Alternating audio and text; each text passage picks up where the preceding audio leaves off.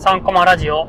築95年の古民家で馬3頭と共に暮らしながら、子供たちへのホースセラピーの取り組みをしている三陸ごま社の木原が、馬との暮らし、子供との関わり方、ホースセラピーなどについてお話ししています。さて、今回は、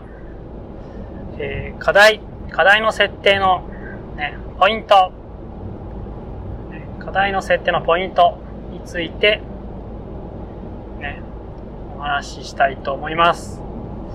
以前に、えー、子供のね、こう学びとか、ね、成長のために3つの歯車、ね、個性と環境と課題、ね、この3つの歯車を噛み合わせるといいですよっていうようなお話をしたんですけども、まあ、その中で課題ね、課題の設定をね、どういう風にするかっていう、まあ、考え方についてお話ししたいと思います。まあ、どういうね、歯車、課題の歯車を作るかっていうような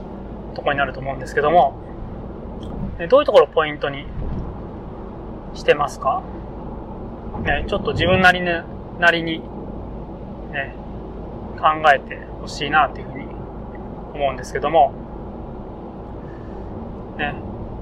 僕たちというか、まあ、三陸マ社で子供たちにいろんな活動を提供するときに、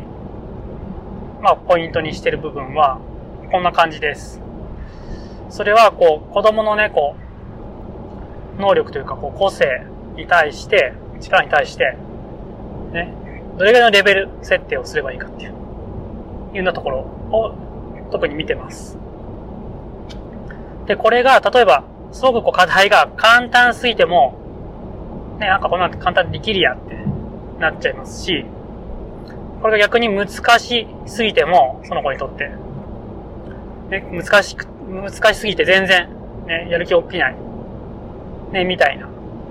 ことがあると思います。例えばなんか、ね、例えばなんかテレビゲーム、なんか何でもいいんですけど、ゲームとか、なんかやった時も思い出してもらえるとわかると思うんですが、なんかすごい難しすぎるなんかね、ゲームやってたら、全然なんか、ね、もう全然ダメじゃん、こんなのって。クリアできねえよ、みたいな。クソゲーだとかって言いますよね、なんかね。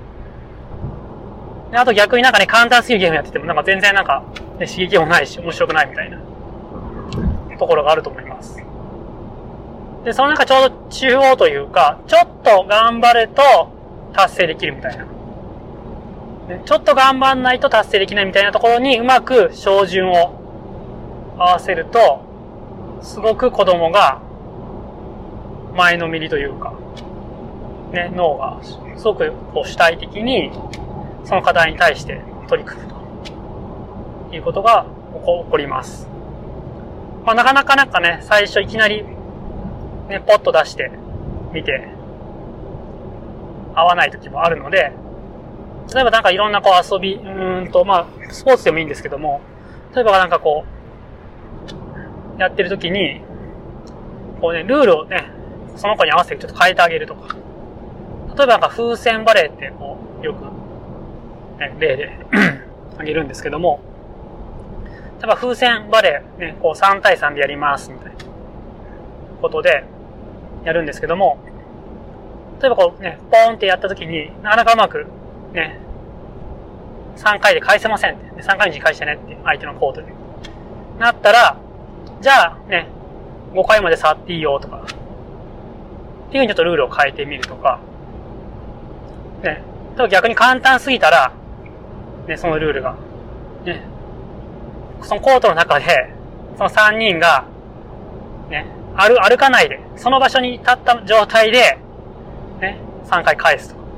3回のうちに返すと。ちょっと難しくしてあげると。っていうふうにこう、ちょっとルールをこう変えてあげることで、そのね、ここに合わせた、ね、レベルにして、ちょっと難しいけど頑張らないとできないみたいな感じにすると、とってもその課題が、ね、その子の脳の学びになるということがあります。まあちょっと今ね、あの、馬以外の話をしましたけども、まあ、例えば馬だ、ね、馬の活動でもね、一緒、一緒です。ね。まあ、最初のうちは、こう、ゆっくり歩くっていうところからスタートして、あ、バランス取れてね、乗れるようになってきたなと思ったら、ちょっと手を離してみようとかですね。あ、じゃあボールね、馬の上、上にね、乗りながら、ね、下からボールをね、手渡してもらって、それをこう、持って、で、ぐるっと一周回ってみるとか。できるようになってきたら、それも、ね、今度はちょっとこう、早足って言って、ちょっと早いね、歩き方で、まあ、まあ、人間で言うとジョギングぐらいですけども、こう、ね、走ってもらって、やるとか。で、さらにそのね、その上でボールをね、キャッチして、さっきのね、同じようにキャッチしてもらうとか。で、少しずつこうレベルをね、その子に合わせて変えていくってことができます。まあ、それも容易にできるというのがあります。ね。まあ、あとなんかこうね、こう、例えば馬のね、こう、準備とか片付けも、まあ、最初はこう、スタッフが、ね、一緒になって手順もお伝えして、で、できないところは手をかけ、あ貸してあげて一緒にやるとかっていう、やってますけども、まあ、できるようになってきたら、自分で、じゃあやってみようとかって、ね、最初から最後まで自分でやってみるってことも、でそういうレベルを変えていくってことになります。ね、そういうふうにして、こう、うまく課題を、その子のね、レベルというか、障子に合わせてあげると、とってもその子がこう生き生きと学ぶことが、ね、できます。で、その時に、こう、見る、まあ、実際提供した時に見るポイントとしては、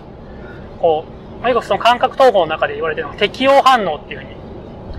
言われてるんですけども、まあ、その子がすごくこう、いい表情とか、反応を見るんですね、その子のね。なんかすごい楽しそうにやってるとか、いや、全然なんか、あ、なんかつまんねえな、みたいな。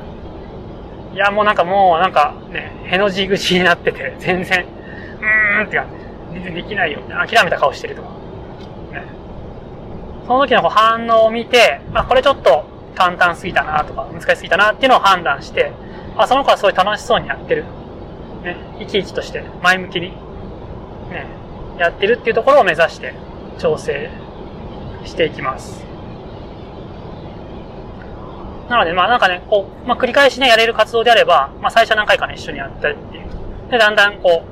う、スタッフはね、こう、介入を減らしていくみたいな形でもできますし、まずそれができるようになったらさらにステップアップして、何かこういう風にやってみようって提案してみたりとか、